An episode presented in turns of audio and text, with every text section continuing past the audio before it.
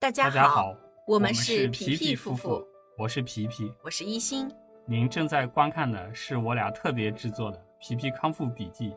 自救求生学习专题系列。旨在为您踏上康复之路时指条直路。各位朋友，大家好。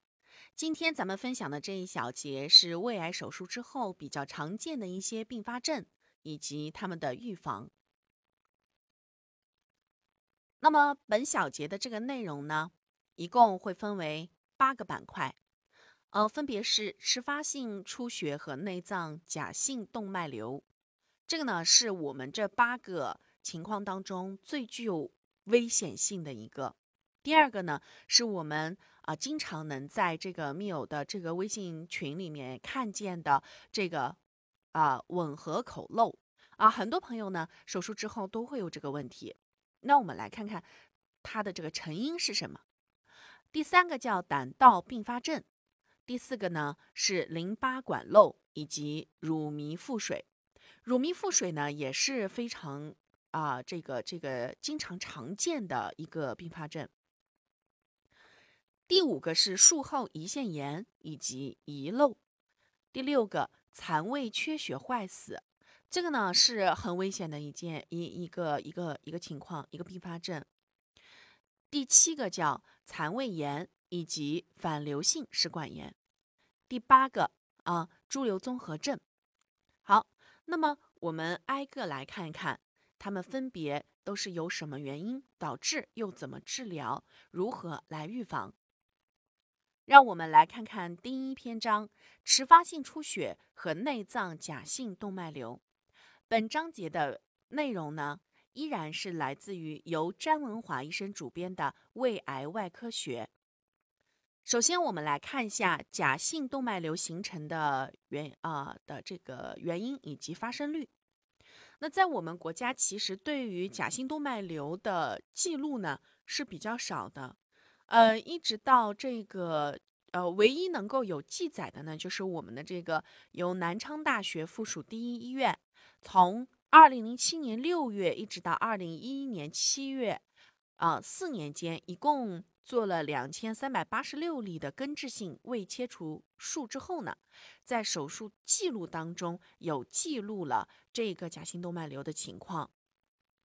哦，那主要是记录的呢，就是手术之后发生迟发性出血，一共有六例，占了百分之零点二五。啊，这个发生率其实是不高的，但是呢，这个也是记录了这个病例的唯这个单病种发生率的唯一的文献。那这个假性动脉瘤主要是发生在哪些情况下呢？呃，绝大多数呢是在上腹部手术。有胰十二指肠切除术、胃癌胃切除和淋巴结扩清术。啊、淋巴结扩清术里面又含啊、脉络化或非脉络化的淋巴结扩清术、肝胆等手术。啊、有开腹的手术，也有腹腔镜的手术。在这些手术当中呢，容易发生这个假性动脉瘤。那这个假性动脉瘤到底是怎么形成的呢？你看。它呢，其实就是我们这个血管壁破裂了之后呢，流到了这个黏膜里面形成的一块血包，看到没有啊？血管破了以后，血液涌进了这个黏膜，血管壁外围的黏膜里面出现了一个血包，它就是这样形成的。动脉啊，这是一个动脉管，动脉破口啊，动脉破口出去的。所以这个假性动脉瘤，它。它，你从这个形态上基本上就可以知道，它是血液溢出，溢到了软组织里面形成的一个血肿。好，那我们来看它的这个发生机制。假性动脉瘤是指动脉壁全层结构被破坏，血液溢出血管腔外，被周围软组织包裹的一个血肿。它的这个瘤壁呢，就是这个小瘤子的这个壁上面。没有动脉结构，呃，虽然说假性动脉瘤是上腹部手术之后消化道出血的一个重要原因，但是呢，动脉瘤的形成机制目前其实还不是特别明了，只知道它可能是这样子漏了，但是这个血管壁漏了，到底是什么原因呢？我们来看看，可能有以下一些。一个呢是胃肠的吻合口漏，第二个是手术之后的腹腔局限性感染，或者是脓肿的形成，会出现假性动脉瘤。还有就是遗漏、胰腺啊遗漏。第四个是手术中。特别是淋巴结扩清的时候，或者是脉络化扩清的时候，损伤了动脉。在临床上呢，假性动脉瘤的形成，它经常会与消化道吻合口漏并存。所以呀，据此可以推断，假性动脉瘤的形成是消化液，特别是胰腺液呀、脓肿啊，或者是坏死的组织消化或腐蚀了血管壁，而。导致的破裂出血，所以实际上它为什么我们看到它形成了这么个破口，我们要去思考就是破口怎么形成，对不对？啊，那么我们在这给出了一个可能性，就是由消化液腐蚀了血管壁，啊，消化液脓肿或坏死的组织在被分解的过程里面，啊，消化或腐蚀了血管壁，而导致的这个小破口，然后出现了出血。如果这个血肿呢被血管之外的软组织包裹，就会形成假性动脉瘤。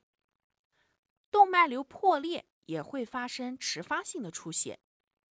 意思是什么呢？就是你做完手术的时候其实没有出血，但是你做完手术之后呢，在你的这个吻合口漏上出现了一个假性动脉瘤。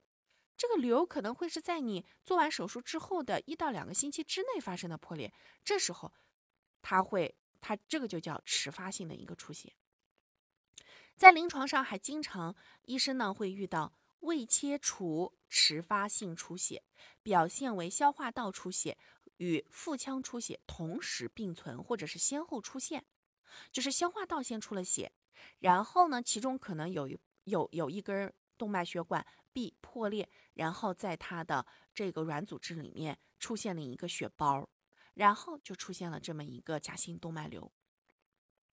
这个特殊现象也可能是间接证明消化道漏存在的可能性啊，就是呃，当我们这个消化道出血，腹腔也出血，然后那么这个现象先后出现，那就有可能是因为我们的这个吻合口漏上面出现了啊，就是就有很有可能就是我们这个吻合口漏出现了。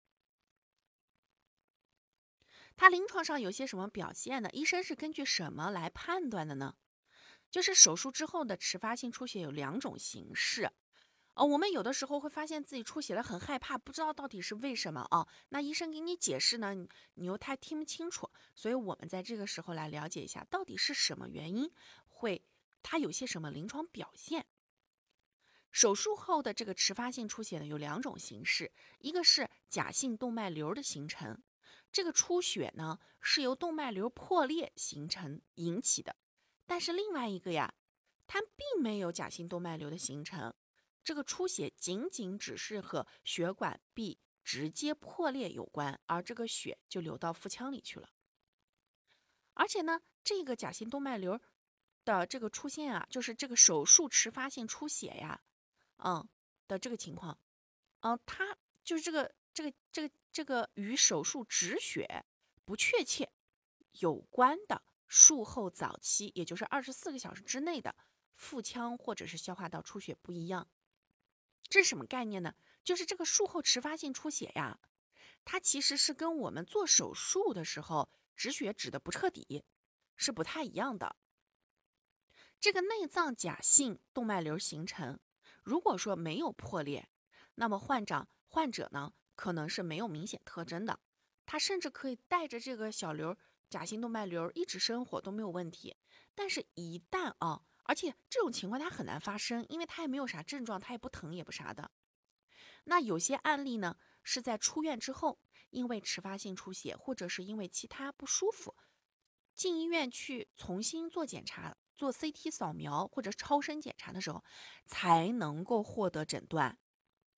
也有一些患者呢，是在出院之前，然后后来在呃这个手术后基线 CT 扫描的时候，发现了假性动脉瘤。嗯，出院之前啊，后行手术后，嗯，基线 CT 扫描的时候发现的。大部分的迟发性出血患者都会有手术后恢复不顺利的经历，包括发低烧啊，白细胞计数未能在术后预期内恢复正常啊，白细胞低呀，有延迟拔除引流管，或者是多次 B 超检查的经历，啊，这是一个特征啊，这是一个特征。那迟发性出血大多数会发生在胃癌根治术之后的第一周到第五周之间，家属家属和患者自己都需要去随时观察。但凡是去做了 CT 或超声扫描去做复查拍的时候，都要注意。不过影像科的医生一旦发现呢，他就会告诉你的那个呃，就是那个诊疗医生的。那么根据这个文献记载，就咱们那个唯一的文献，南昌大学附属医院的资料。它为胃癌根治手术之后的二十三点八正负啊，就是加三点八减去三点八天，其实平均也就是在十二天到第三十二天之间，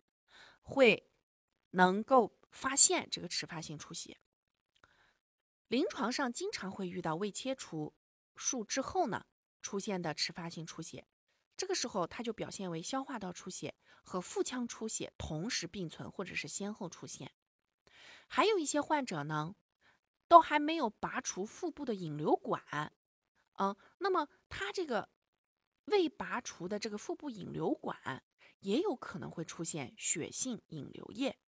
这个出血量啊，和损伤血管的粗细、变动体位这些都有关系。就是它那个破的洞有多大，你那个血管是个多粗的动脉血，出血量啊，往哪流啊，这些都跟这个血管本身的这个特性有关系。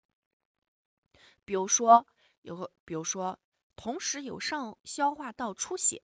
患者呢他会呕血或者是便血，或者是鼻胃管引出血性内容物，就是你拔出这个管子的时候，它会从你的这个胃里面引出来，这样子就是你的那个鼻饲管啊，鼻饲管它会呃流出来一些血性内容物，这些呀都预示着说，哎，你可能是这个迟发性出血发生了。这个大出血的时候，往往是它的这个血流动力上面也会发生改变。这什么意思呢？就是当大出血的时候，我们这个动脉是从胃部，然后一直连接到周围的这些组织器官的，对不对？这个动力学上也会发生改变的。比如说脾呀、肝啊，对吧？脾呀、肝啊、胰呀上面的这些血，它们的这个流向也会发生改变。那医生呢，一般是怎么来诊断的呢？其实还蛮难的。呃，迟发性出血，它是这个胃癌手术之后的严重并发症，很严重哦。这个真的延误治疗会要命的。目前在文献报道的死亡率高达百分之二十到五十，你看这个死亡率有多高，太可怕了。所以咱们一旦是拍照、拍 CT 啊或什么的，发现有这么一个征兆，也发现有这么一个病灶，那可千万一定要赶紧去治，不能留着它。这个留着它了以后，那真的是后患无穷啊。像有些患者，他可能就不听医生的劝告，觉得哎，就这么一个，自己是不是能吃个中药消掉啊什么的？千万不要抱有这样子的一些，呃，呃，投机心理啊，不要有这种投机心理。早期诊断和及时处理呢，其实是对于他去来康复很重要的。手术之后第二周到第三周，如果说发现了这个血红蛋白下降，还有中低度的持续性发热，你就应该要警惕是不是有局部的脓肿，或者是假性动脉瘤已经形成了。因为我们刚才前面讲，医生你是靠什么诊断呢？就如果他手术的第二周、第三周有红血红蛋白下降，持续的中度这个低烧，还有就是局部脓，那那很有可能就是出现了炎症嘛，有了这个炎症病灶了。就是这个脓肿或者是假性动脉瘤形成了。大多数的患者会经历手术后感染性并发症，开始的时候呢出血量不大，但是它一旦发展发展发展，你想那个这个瘤可是长在动脉上，就有可能会发生致命性的大出血，这个非常危险。诊断性的检查要根据就是咱们患者的病史和临床表现。但是手术之后呢，超声检查的准确性会受到手术切口、还有敷料、敷料，还有那个腹腔里面的气体这些因素的影响。单纯的这个胃肠出血者呢，他还需要进行上消化道造影来了解有没有消化道漏。如果他是在做内镜检查，有的时候呢会发现一些出血点，这时候就可以进行内镜的止血。但是如果是说他是胃切胃大部切除，他这个胃镜是要伸到十二指肠里面去，那这个事情就有点困难。因为胃癌手术呢，它会重新改变消化道的解剖关系，就会导致这个造影和和这个急诊内镜检查没有办法顺利的到达目的地。比如说，最困难的就是这个全切的，全切了之后呢的这种就是这个啊主流吻合。啊，之后啊，它呢就会发生十二指肠残端破裂，啊，患者吞进去的这个检查，它因为它会染色造影嘛，它一般会把胃镜和染色造影这两个同时来做，能够发现更好的这个这个这这个胃内的情况。我们在前面的几章章节里有给大家介绍过这个啊，就是这个染色的这个呃放大内镜检查。患者他吞进去的这个亚甲蓝，还有造影剂，还有内镜，它到达十二指肠残端破裂口部位呢，是非常困难的。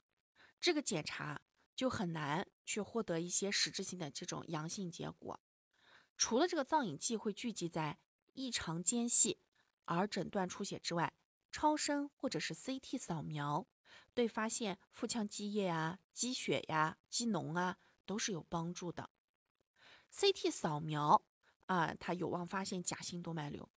事实上呢，就在咱们的整个的这个医院啊，在咱们国内医院的这个治疗里面，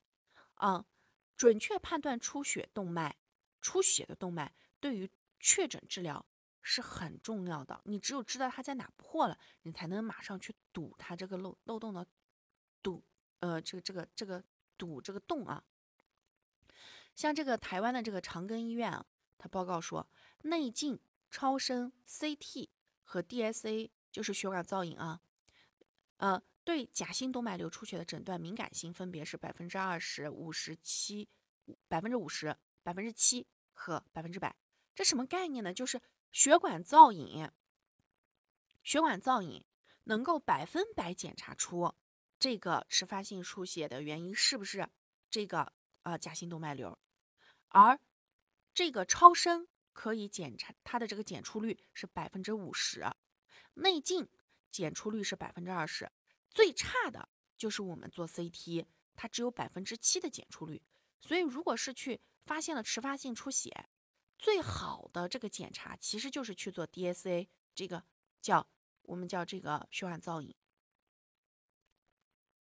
就目前现有这些设备来来看啊，腹腔里面的脏。动脉造影就是我们刚刚讲那个 DSA 啊，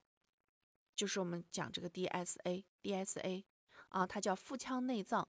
动脉造影啊，腹腔内脏的动脉造影，动脉造影是最准确来判断和定位出血的手段，并且呢，这个方法还有重要的抢救治疗功能，因为你看得清楚啊，你就能知道说。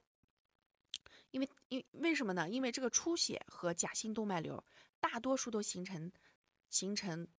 形成在这个腹腔轴的分支，比如说脾动脉呀、肝总动脉呀、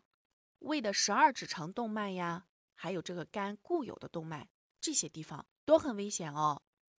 典型出血的患者往往可以相可以可以可以看见它相关的一些血管血流，嗯。伴造影剂外溢会从这个洞洞露出来，有时候呢可以见到假性动脉瘤的形成，但是大部分出血量大的患者已经见不到明显的动脉瘤了，见不到的，为什么？因为出血量太大了，那个同样的颜色已经把这个部位隐藏起来了。那怎么治呢？除了说我们会液体复苏、输血、抗生素治疗以外呢？啊，总的治疗目的就是止住腹腔或者是消化道的出血，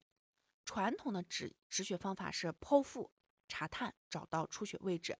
然后在靠近心脏的那一端缝扎相关的动脉，达到止血的目的。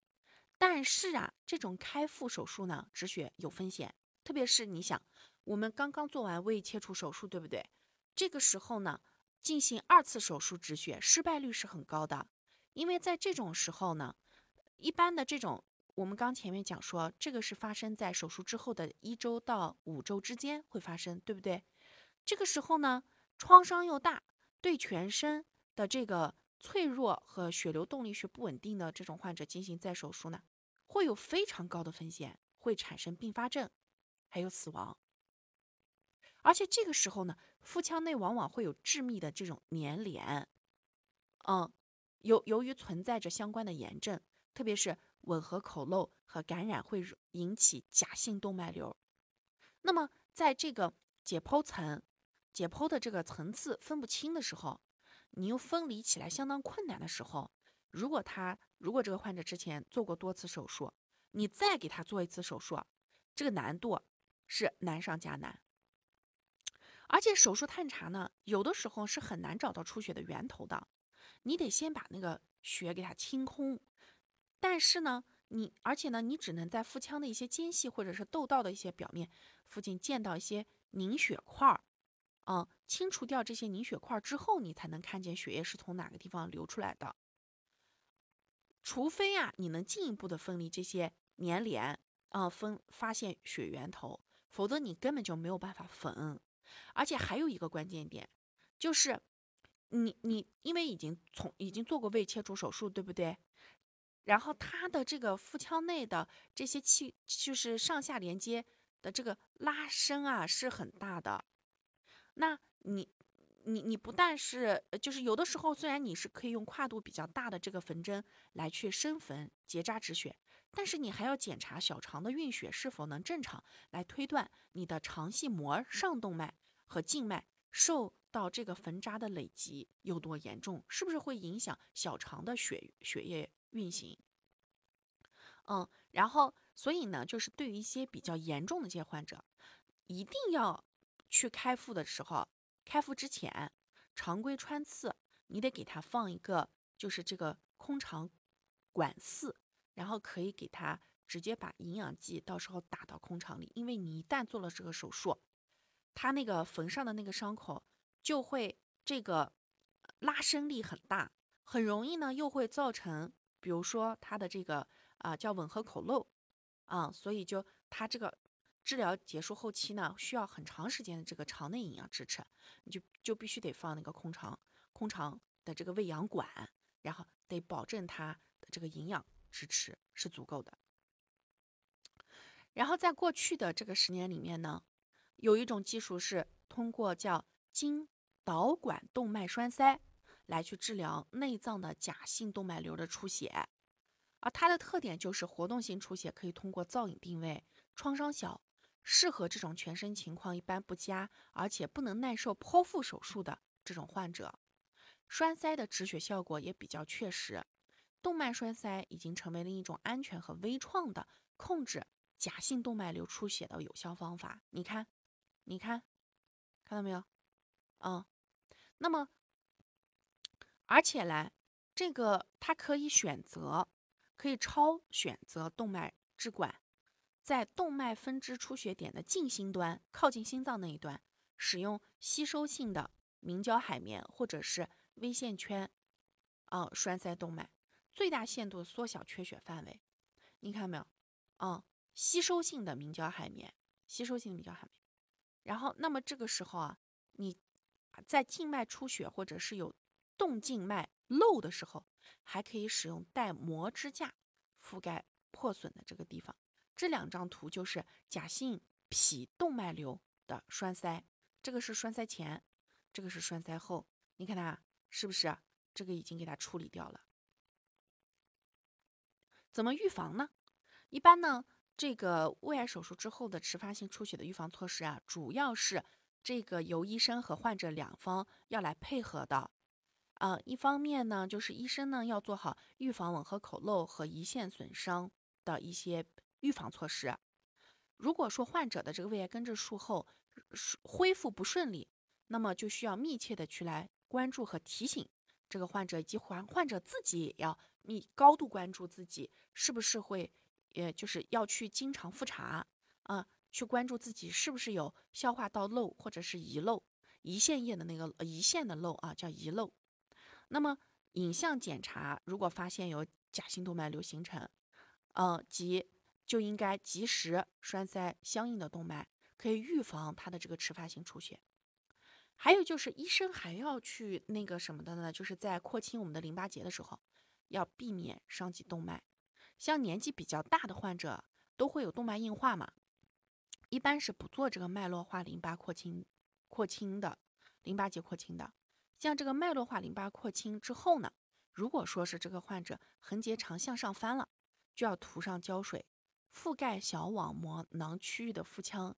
干以及它所有的裸露的部分。要给它，要把这个横结肠向上翻转，啊，要给它弄起来的。